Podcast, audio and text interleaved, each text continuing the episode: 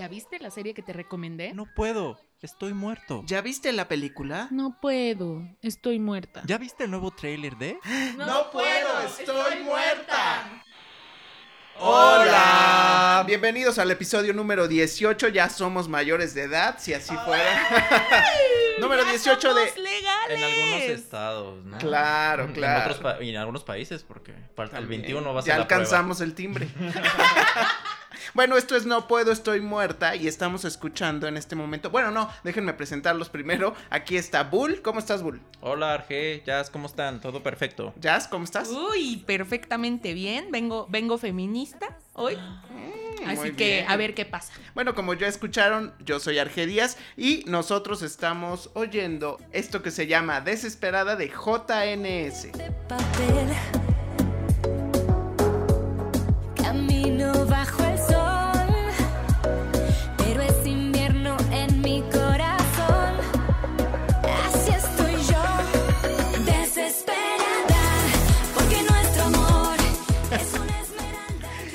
Pues qué bueno, qué bonitos cuentos, ¿no?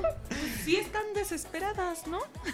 Como dice Jazz, para comer. Se, va, comer. se les va a acabar el este la abundancia, ¿será eso? Porque ya se están despidiendo los 90s Pop Tour, ¿no? Pero yo no entiendo por qué siguen sacando covers. ¿Por qué no deberían de ser ya algo original? Digo, yo sé que no van a escribir las canciones ellas, pero como que ya se enfrascaron mucho en En covers. covers, como que no, creo que Ari no les está dando nada o, o no quieren invertir en, no sé qué está sucediendo. Pues yo creo que tienen el talento para que funcionen con alguna nueva canción. Yo No, no te sé decir si con un nuevo disco, pero con alguna nueva canción quizás sí. Pues es que creo que la cuestión tiene que ver con el hecho de que eh, este, todos estos grupos de los 90 que están regresando están alimentándose de la nostalgia de toda pues la gente. era. Y claro, pues no están buscando llegar a nuevos públicos, están buscando darle con toda la nostalgia. ¿Y con qué lo haces? Pues con temas que ya están posicionados entre esas personas, ¿no? No hay más, no hay, no hay fórmula y ahí no hay, no hay truco. O sea, esto es muy básico, es nostalgia, ¿no? Y, su, su, su dinero de nostalgia les está dejando bastante. Yo estoy seguro que mu- mucha gente, algunos de los que nos escuchan, tienen alguna favorita de esta alineación, que creo en efecto que es la mejor alineación que han tenido en JNS desde los 90 acá. Desde cuando eran jeans. desde cuando eran jeans. Pero en mi caso, la favorita desde que empezó este nuevo proyecto ha sido Melissa. Creo que es muy guapa. Eh, no sé si no es la mejor cantante, no pero es. es. muy guapa y siempre tiene una presencia como muy elegante. Y eso me gusta de Melissa. ¿Ustedes qué opinan, muchachos? Mm, Yo soy más como de Angie Tadei. Su onda me late, ella está irreverente, ella se divierte, ella no pretende, ¿no? Ella nada más está ahí porque sabe que le va a dejar dinero. Porque hay que Uy, sostener la sí. familia. sí. Para mí, Regina, en esta nueva etapa, me gusta su look. su- Bueno, y también todos Regresó amamos más- a Carlita. Más rebelde, ¿no? Más rebelde, ¿no? Regresó esta Regina, ¿no? Sí, sí, muy guapa también. Pero bueno, ya basta de JNS. Y estuviste viendo, más bien, ahora fuiste al teatro, Bull. Sí, Uy. fui Fuiste a poner tu banderita en el teatro. ¿Y qué fuiste a ver? Cuéntanos. Mira, fui a ver el reestreno de una obra que se llama Suertudotas, que es un homenaje a Mauricio Garcés. Eh, la obra ya se había estrenado en mayo, estuvo un mes y ahorita va a estar también un mes en el Teatro de los Insurgentes insurgentes. Está ahorita sustituyendo a Hello Dolly. O sea, ya Hello la- Dolly. Hello Dolly. Se ya no acabó. Ya se despidió y yo no fui.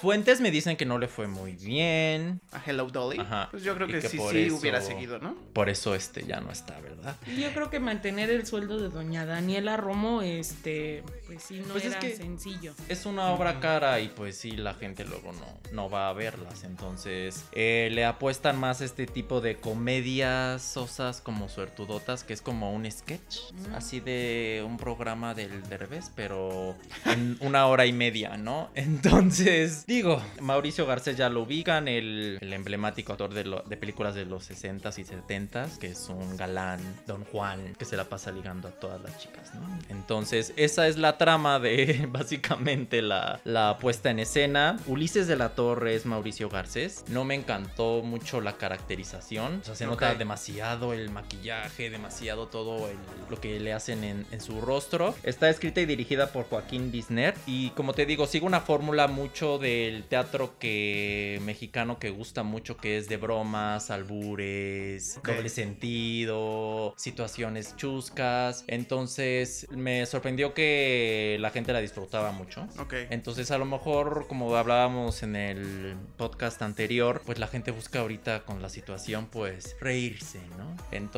pues lo logra la, la, la puesta en escena, pero pues se encuentra con situaciones pues, muy ridículas que se repiten mucho porque él está mujer, con mujer tras mujer, entonces me hubiera gustado ver, hay rumores de que Mauricio Garcés era gay, entonces y que no tenía la vida tan de tan mujeriego como uno pensaba, entonces como que hacer una introspección a su vida hubiera sido algo más interesante que, que abordar. Pero quizás, Creo como bien que- dices, es algo que en el teatro Pues no, no. hubiera Y funcionado. aparte, Mauricio Garcés, yo creo que siempre va a ser nuestro eterna closetera. este, nuestro ícono nacional de, Pues de sí, closeteras es un ícono para anónimas. Ok, sí. Eh, Qué fea caracterización acabo de buscar. Y parece como de la parodia de estos programas Sí. así Es malones. Es lo que es, hace cuenta que es como Ay, una no. parodia y lo venden como un homenaje, entonces dices, Ay, no.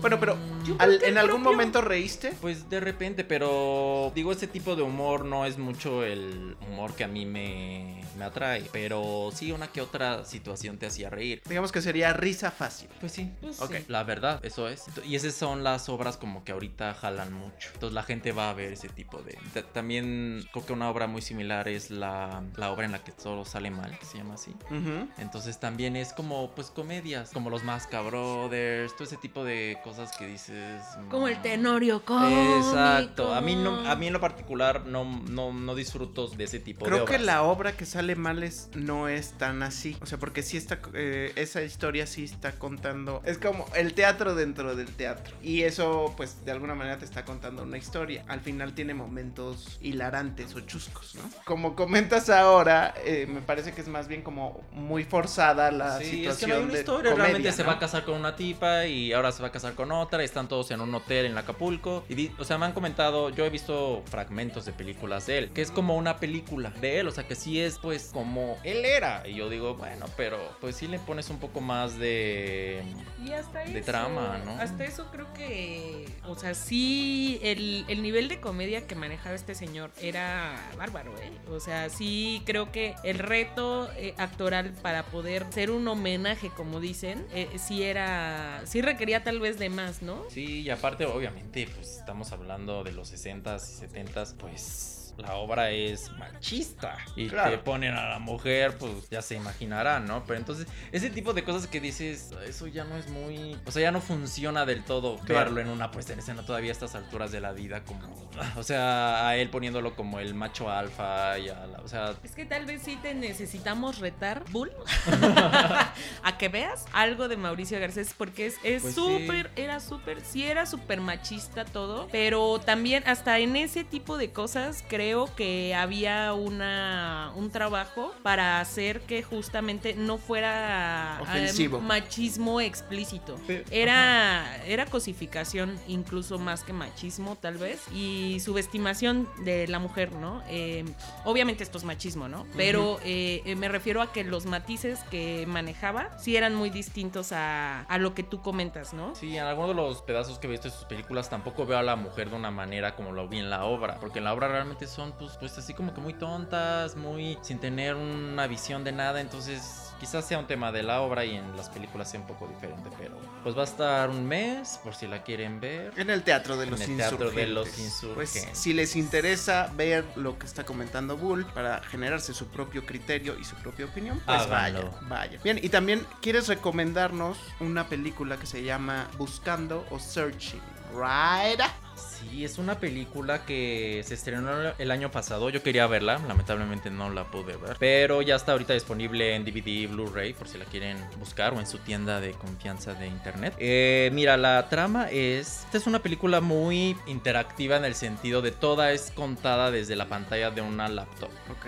Entonces, ¿qué es lo que sucede? Es la desaparición de una chica, ¿sí? Entonces el papá tiene acceso a la laptop de la de su hija y empieza a rastrear por qué o o cuáles fueron las últimas personas con las que tuvo contacto. Entonces, por eso es que toda la película la ves en la pantalla de la laptop de su hija. Empiezas a ver los chats en Facebook, empiezas a ver sus mensajes, su mail. Entonces, el papá empieza como que a atar cabos de qué fue lo que ocurrió con la, con la hija, ¿no? Toda la trama es, es eso. El papá actúa como de investigador y se alía con la investigadora asignada para él a resolver el caso. ¿Se enamoran? No, Ah. el chiste es que me gustó mucho la propuesta de esta película porque es como, vas de cuenta, de actividad paranormal. O sea, todo con cámaras y en la laptop y todo. Pero el director, Anesh Shaganti, fue muy bien recibido en el festival de Sundance. Entonces, la película, al tener estos elementos, pues puede salir algo muy bueno o puede salir algo muy malo. ¿Y qué Entonces, salió? salió algo muy bueno. Creo que sí te genera. El director sabe manejar el suspenso, todas las tomas que empiezan a salir, sí te intriga y no se vuelve cansado el recurso de estar viendo la, la- la pantalla de la, del, de la Lo resuelve ¿no? bien. Lo resuelve bien, las actuaciones a mí se me hicieron muy buenas, en especial de este actor John Cho, que ya lo hemos visto en las películas de Star Trek y en algunas series televisivas. Él muy bien, o sea, todos los personajes como que todo embona y funciona bien, algo que lo- un concepto que a lo mejor dices, mm, o sea, actividad paranormal, el detective, ¿no? Pero me gustó mucho y aparte ves pues una mirada de todo lo que a todo lo que tenemos acceso en internet, ¿no? Como todo es tan fácil, como cualquier predador o depredador o alguien que te quiera acosar lo puede hacer de una manera tan simple, cómo nos entregamos demasiado a, a eso. Entonces, en el caso particular de esta chica que desaparece, pues toda su vida estaba ahí, ¿no? Entonces, eso es- ese tipo de discusiones creo que son buenas y lo abordaron de una manera muy interesante. Entonces, si tienen la oportunidad de verla, dura muy poco, debido al concepto, como una hora y veinte, pero lo resuelven bien, buenas actuaciones, eh, es, un, es un thriller y la manera que lo logran, pues sí es ejemplar. Ok, no se puede conseguir en plataformas digitales, ¿no está en No. alguna que sepas? Ok. Bueno, si saben, recuerden que nos pueden escribir en nuestras redes sociales que son No Puedo Podcast en Twitter, Instagram y Facebook. Y pues eh, la semana pasada nos tocó ver em, en Reto Global Híjole, híjole. Ah, sí. Aquí ya, ya aquí va a haber problemas. El Hijo. ¿Qué Ah. tienes que decir, Jazz? Miren, sentí que perdí ese tiempo de vida, la verdad. Eh, pues bueno, hay que platicarles un poco la historia eh, para que tengan un contexto de, de- de cómo está esta situación de mala, de mal planteada.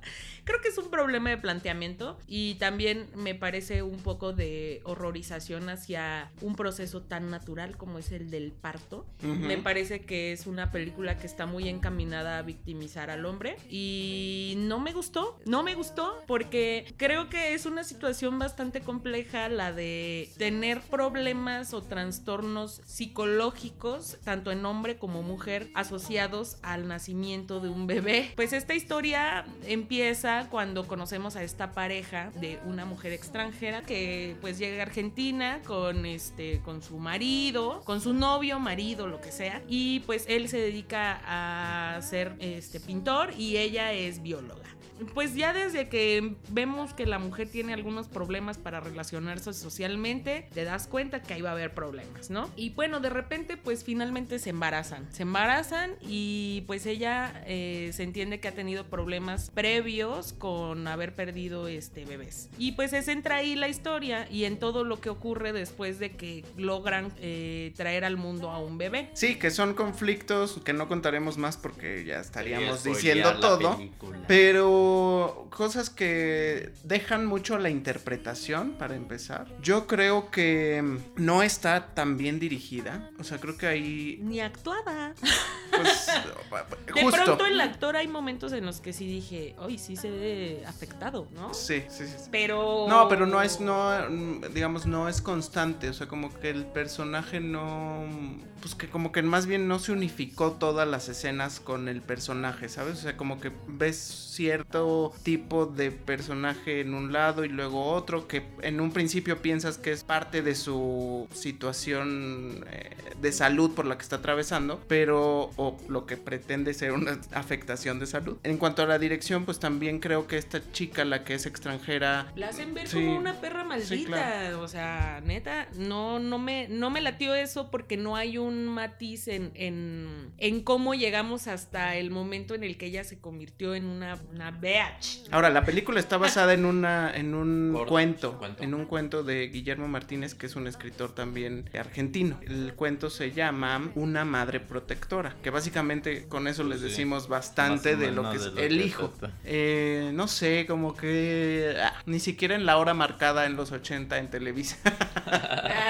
Ah, o sea, es como Mira, la película es argentina y es dirigida por Sebastián Schindel, que él tuvo un éxito mayor allá con una película que se llama El Patrón, radiografía de un crimen que no he visto, pero que dicen que está muy buena. Y también sale el mismo actor, que este es Joaquín Furriel. Eh, la película sí tiene sus tropiezos, más que nada es un tema de guion y el y de dirección como comentan, o sea, de edición también. y ¿no? de, lo que pasa es que recurren a una narrativa de como que se van al pasado y luego al futuro, entonces como que estás y estás a veces no es muy claro en qué es claro, lo que las estás viendo. sí. Entonces sí puede ser un poco confuso, pero películas de este tipo pues ya hemos visto mucho, eh, como el clásico de Roman Polanski, El bebé de Rosemary, que ahí es al revés. Este tipo de películas normalmente se enfoca en que la mujer es la que está sufriendo, cuando está embarazada, está sufriendo la invasión de alguien externo, que en este caso, bueno, en la, de, en la cinta del bebé de Rosemary pues es del esposo, ¿no? Y de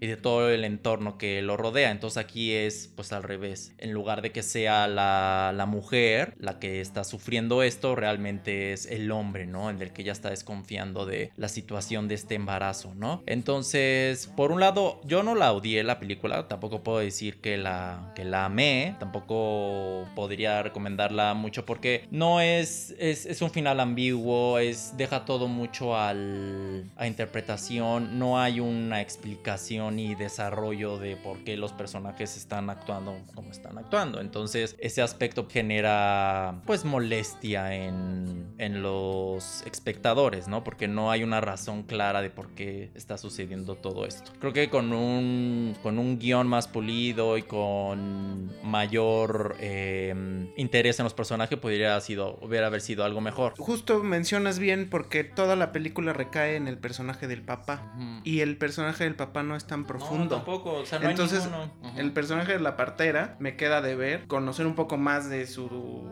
contexto o por qué llega ahí y también de la eh, de la nueva esposa porque además él es este divorciado. Entonces es bueno, o te- ya tiene hijos Sí, de hecho previamente. mencionan mucho eso y nunca sabes nada de las tales hijas, entonces dices... Al final uno va siguiendo la trayectoria del personaje y de pronto pum, ocurren cosas que dices, Mira, al "Ah, pues ya cabo, no sabes qué pasó. No, la película es una película de terror con una... Al fin y al cabo, o sea, lo que quieren hacer es una película de terror con una trama pobre que la quisieron hacer como con toques un poco más de drama y de Algo más digo, o sea, elevado, pero realmente no lo es y no cuajó. Entonces, por eso es que sí se cae la película. O sea, se quiere tomar muy en serio, como que y realmente no. O sea, la forma en la que te llevan a pensar que, que la mujer es la villana es lo que les digo que ahí es donde gran parte de la historia se cae. No digo que esto no pueda ocurrir, simplemente se cae porque no, no hay una serie de acontecimientos, solo de repente estás ya ahí. ¿No? O sea, y no, no, no me parece, ni siquiera los actores de. Es más, creo que los amigos de él Actuaban mejor. actuaban mejor Sí. que todos. Que todos los demás que eran más importantes en la historia. Sí. ¿no? Y hasta eso, ¿no? El final atropellado, feo, chafa, no me gustó. Siento que se les acabó el presupuesto. Y dijeron, órale, hay que sacar esto. Sí, yo- Órale. yo, también creo que no inviertan su tiempo en ella. Sí, O no, sea, no es una película recomendable. la pueden, la pueden evitar completamente. Mejor vean el bebé de Rosemary. Sí, si quieren asustarse realmente, porque además tampoco, si era de miedo la intención, pues tampoco se No, no, asusten. te digo, como que la quieren hacer muy... Su, su- su thriller psicológico está horrible. Bueno, Bully, a ti te tocó la semana pasada en tu reto individual ver de tu favorita Jennifer Aniston la película Tu Cake. favorita.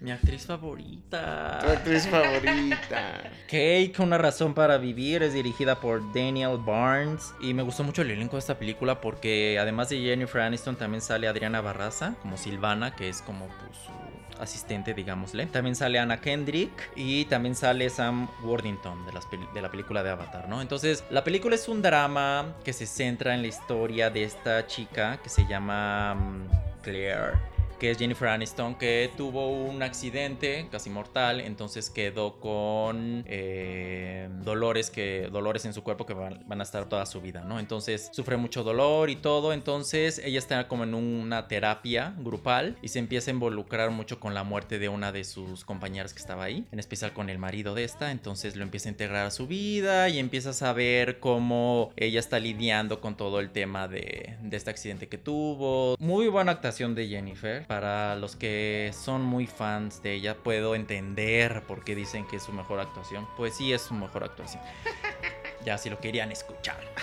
Pero eso no le quita toda la sarta de películas horribles que ha hecho. Entonces. Pero creo que aquí el tema es que la película sí no le da todos los elementos a. Por más de que Jennifer esté entregada, el, guion es pobre. No. A veces siento que es como una historia así medio moralina. No termina de, de enfocarse bien en este personaje. Entonces es como un melodrama muy simple. Y al final, pues. O sea, la actuación es buena, pero si no tienes un sustento de una buena dirección y una buena y un guion más atrapante, pues obviamente por eso es que la película no trascendió. Trascendió más la Su actuación.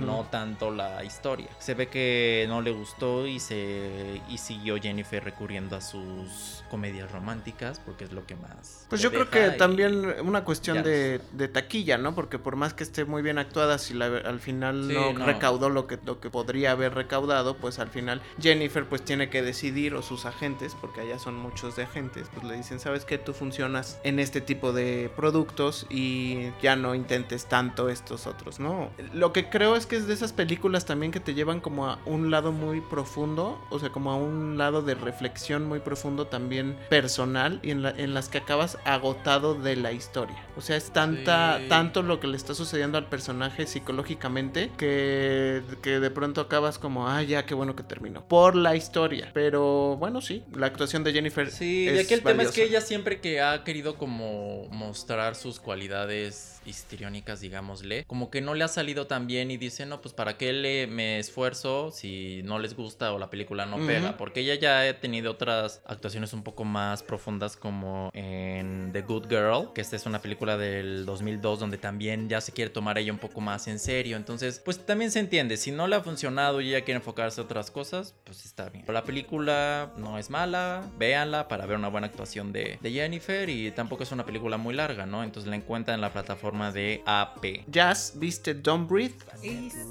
Exacto. ¿Y qué tal? ¿Si No re- pudiste respirar? No respires en español.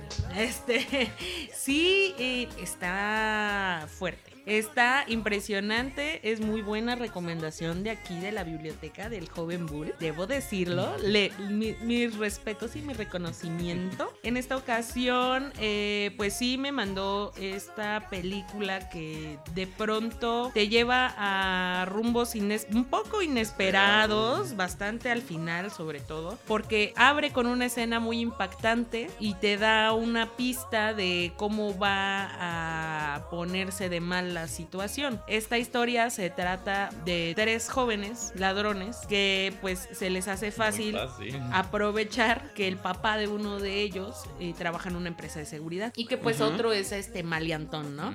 Y pues la otra que está necesitada de dinero para, para alargarse, pues se juntan y pues llegan a la casa de una persona invidente a hacer un robo porque creen que sería pues muy fácil. Porque no los va a ver. Porque no los Ok. va a ver, él es ciego, es un este veterano de, de guerra y este pues se supone que él tiene dinero porque en algún punto su hija fue atropellada por una mujer ricachona y pues em, esta pues familia adinerada le dio una buena compensación al señor. Eh, lo cierto es que no es cualquier ciego, lo cierto es que ellos son muy tontos Y- Ok.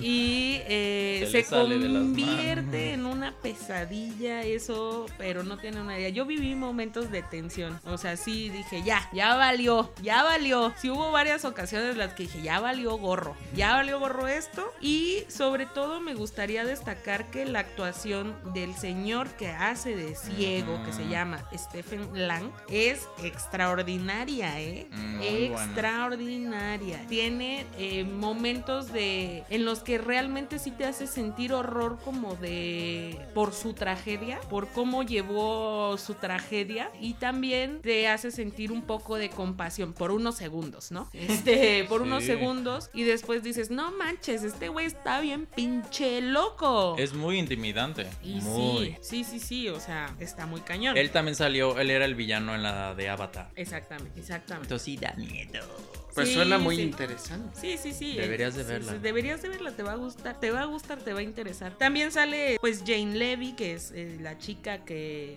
que se lleva como la mayor parte de, de la actuación. Su personaje pareciera en un principio que podríamos subestimarlo, pero da, da bastantes sorpresas, ¿eh? Da Oh. bastantes sorpresas. También sale este chico, eh, Dylan Minnette, que es- lo recordaremos por 13 Reason Why.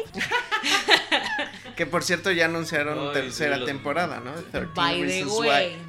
Sí, yo así de. mm. Entonces, eh, yo de él no tengo mucha expectativa porque siento que, que él actúa con su cara de bebé Es que enojado. todavía tiene cara de niño, ¿no? Cara de bebé enojado, sí. Entonces, pero, pero no lo hace mal. Creo yo que está Funciona. bien. La película es un ejercicio en suspenso y es dirigida por Fede Álvarez, que él dirigió la de el remake de Evil Dead, que también es una película súper sangrienta. Y creo que logra muy buen desempeño en, un- en algo que parece ser tan simple. Se termina desarrollando más con muy buenas actuaciones y la verdad la película yo cuando la vi, o sea, sí te mantiene en el asiento así, ok, ¿qué va a pasar? Ahora, lo que yo sí te dije, Bull, ah, cuando yo le, le dije a Bull, le dije, oye, Bull, eh, Dámelo todo. Oye, Bull, le- tenía mis dudas porque en un comienzo, pues sí, había cosas que yo decía, ay, esto no tiene sentido, o sea, esto tampoco y esto tampoco, pero ¿qué creen? Es de esas pocas películas que conforme va avanzando la trama, te calla el hocico. ok. O sea, dice, ah, con razón esto, ah, por eso otro, y de verdad está llena de muchas sorpresas, así que si pueden, Vean verla, Don't Breathe. véanla. En la Dejen de plataforma de respirar. la N roja. Muy bien, ¿y tú, Arge? Cuéntanos. Bien, pues yo me tocó ver un documental muy interesante que después supe que había ganado en el festival, bueno, había sido premiado en el festival de Sundance. Es un eh, documental eh, producido por Netflix sobre el indio gurú Bhagwan Sri Rajneesh, que es conocido actualmente y seguramente, seguramente alguno de ustedes ya leyó hasta un libro de Osho. Y bueno, él lo que nos cuenta es que él inició con esta comunidad de sus seguidores en India y ahí pues ya como que como que él necesitaba otro espacio. En India cambia de tenía una secretaria y en India ca- cambia a otra secretaria que sería la persona que lidiaría con la gente, no era como su vocera, por así decirlo.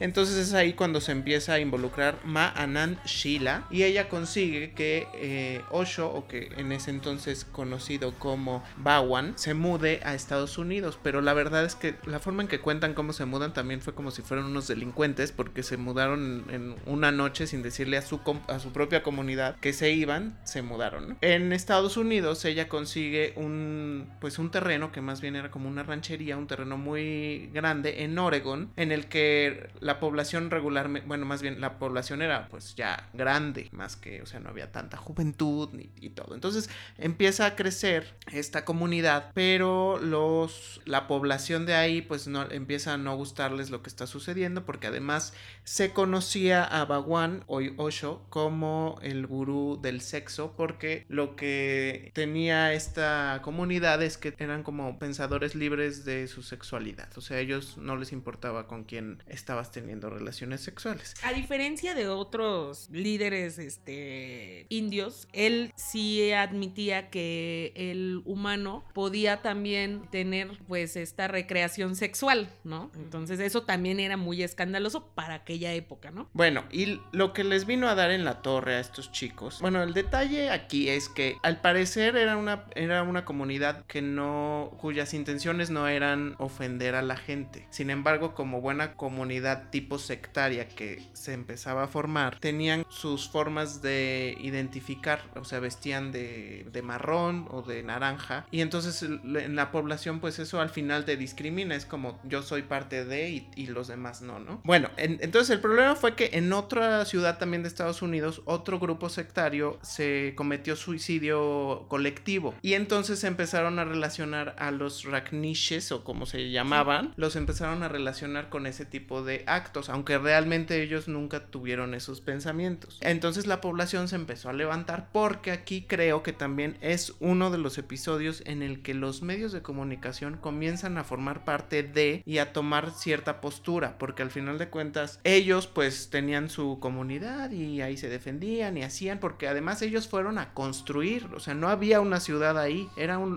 lugar baldío y ellos fueron a construir su ciudad. El problema pues es que eran ya más de los que había ahí y pues los católicos o los cristianos que vivían ahí pues decían que cómo era posible, tal y la fregada y los relacionaban con esta secta y entonces para no contarles los seis capítulos del documental porque ¿Sí lo son seis capítulos sí vi cinco cinco y medio Sí está... Es un logro para que vea más de uno. que bueno, pero es que ahí, ahí, justo lo que les estoy contando es cuando empieza todo.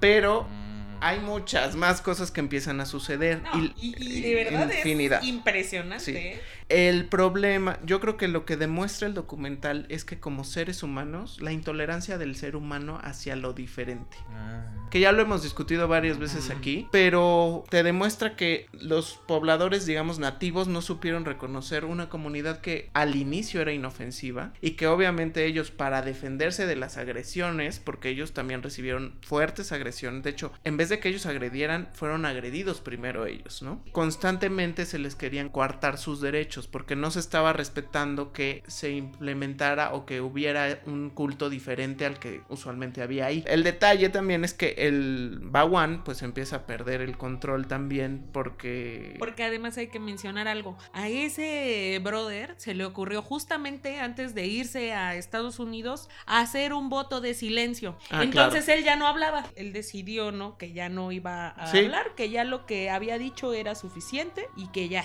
No, no, no. Es muy impresionante cómo esto también, a mí, a mí, a mí sobre todo, me afectó.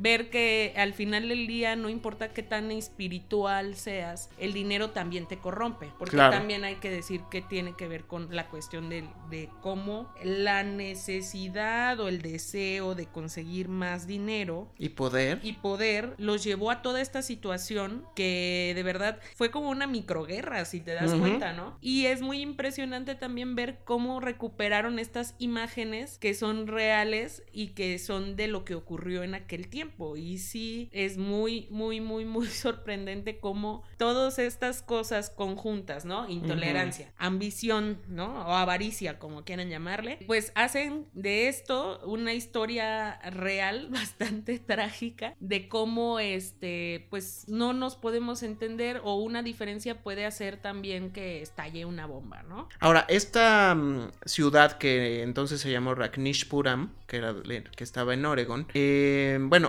ya por el documental ya hubo respuesta de la comunidad de seguido, porque sigue teniendo seguidores Osho. Sí, claro. Y ellos dicen que está un poco sesgado, que pues es, es el mal de cualquier documental, yo creo. O sea que siempre va a tener cierta tendencia. Yo me quedo con que era lo que le comentaba a Jazz hoy más temprano, que no sé si tener una postura a favor o en contra de ninguna de las dos partes. O sea, creo que lo que demuestra es que lo mal que está la humanidad. Al fin y al cabo, o sea, sería no irte a ninguno de los dos lados, ¿sabes? Pero tú ser tolerante ante las dos situaciones. Es que, sí, es que yo creo que Lo cual es un es algo también positivo. positivo Sí, claro. porque eh, al fin y al cabo no, no te enganchas en defender o en ponerte de un lado y, y es- estás en un punto más neutral. No, y también te demuestra otra cosa que me, se me olvidó comentar y este enriqueciendo lo que ya hemos dicho, que demuestra también que el, eh, en Estados Unidos los discursos de odio contra la, la contra gente que no es de ahí viene de hace mucho Y tiempo. siguen Y vigentes. sigue vigente. Claro ahora, sí. ahora es contra los mexicanos, pero en ese entonces fue Era con los indios. Sí. Entender a Estados Unidos desde el discurso de odio también.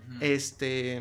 Y obviamente también estos cultos que hay que saber. Yo creo que tú te- tienes derecho a creer en lo que se te antoje. Pero también no perder el criterio para saber cuándo algo ya se está saliendo de las manos y cuándo algo ya no. es normal. O sea, cuando yo pienso y creo más en la individualidad del ser humano, en que él puede decidir, o sea, si, si alguien, o sea, aunque voy a tocar un tema complicado, pero si alguien decide suicidarse, no es que yo esté a favor del suicidio, pero él tiene las, esa persona debe tener las herramientas o, o él está decidiendo por alguna razón que se va a suicidar.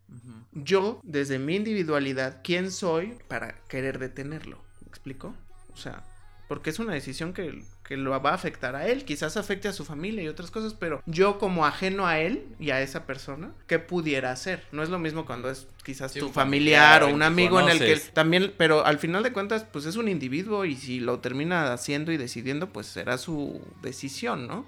El problema con estos colectivos es que pierden ese poder de decisión y empiezan a, a racionalizar todo como de una manera masiva. Y aparte hay quien se pasa de listo, ¿no? Ah, claro. Claro. Que se- Siempre- justo es por eso los problemas de poder. Siempre ahí hay alguien que se pasa de listo y que sesga las cosas y que interpreta a su gusto la ideología a su conveniencia. Claro. Y que no solo pasa con esos cultos, también ha pasado con la- el catolicismo. o sea, sí, claro. Claro, claro. Yo sí debo decir que yo también estoy como tú en que no tengo una postura muy clara porque sí la ideología o la filosofía de Osho la conocí desde que era muy joven porque mi hermana este pues me ponía videos y así y me parece que también en- dentro de todo hay que saber qué tomar y qué no. Creo que Sí. de la ideología de Osho y su mensaje de felicidad, de búsqueda de un equilibrio espiritual, corporal y demás, em, podemos tomar muchas cosas, incluso de su método de respiración y de, y de, Claro. de cómo meditar, pues eh, de verdad que sigue siendo efectivo y muchos grupos de yoga y de,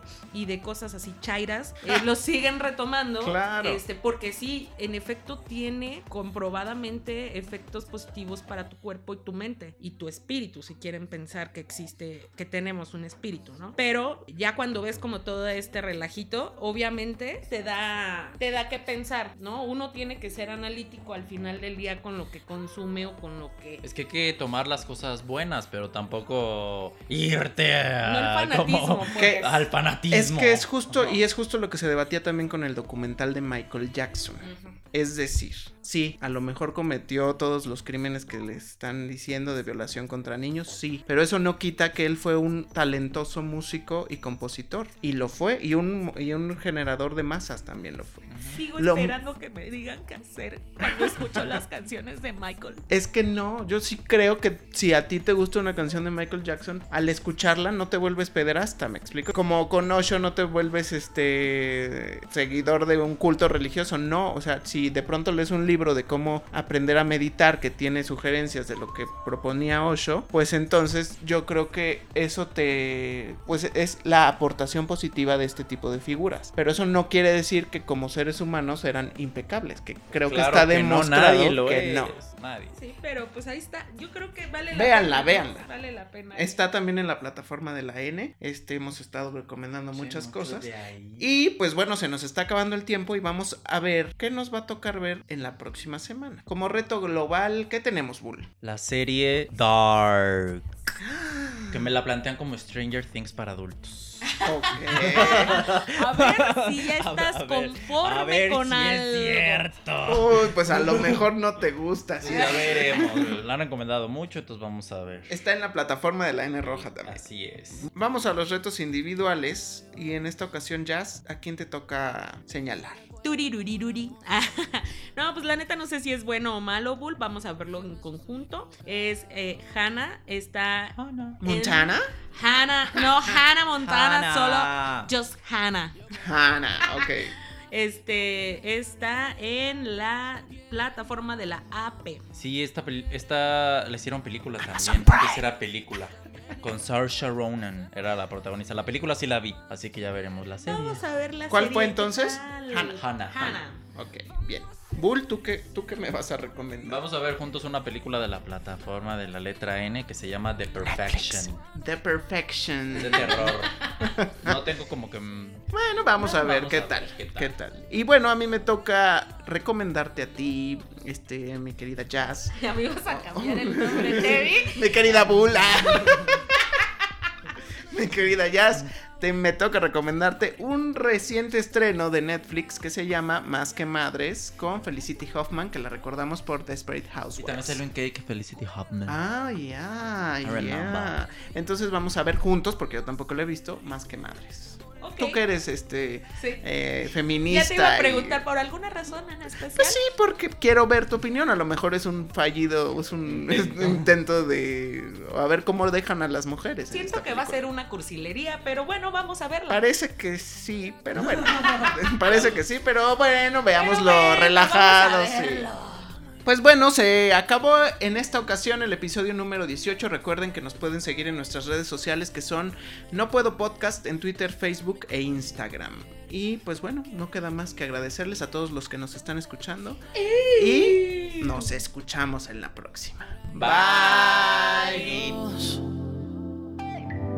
Se recuerdan cómo éramos antes, antes. Me gusta estar muerta. Me gusta Ya, ya, ya. Ya cálmate.